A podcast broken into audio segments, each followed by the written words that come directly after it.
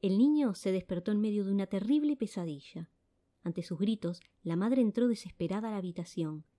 Vio a su pequeño llorando y repitiendo la misma frase El monstruo ya viene.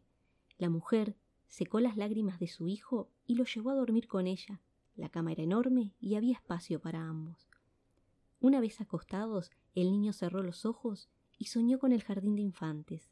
Una mujer con guardapolvos de colores y una guitarra en mano cantó una breve canción, donde unos chiquillos debían derrotar al monstruo que se llevaría a sus padres. Aún dormido y sin hacer demasiado ruido, se levantó y caminó hasta el baño. Con un ligero esfuerzo se puso de puntitas de pie y abrió el cajón. Tambaleándose del sueño, regresó a la cama. Las palabras de la canción se grabaron a fuego en su delicada memoria. Si a mamá quiere salvar, unas tijeras vamos a usar.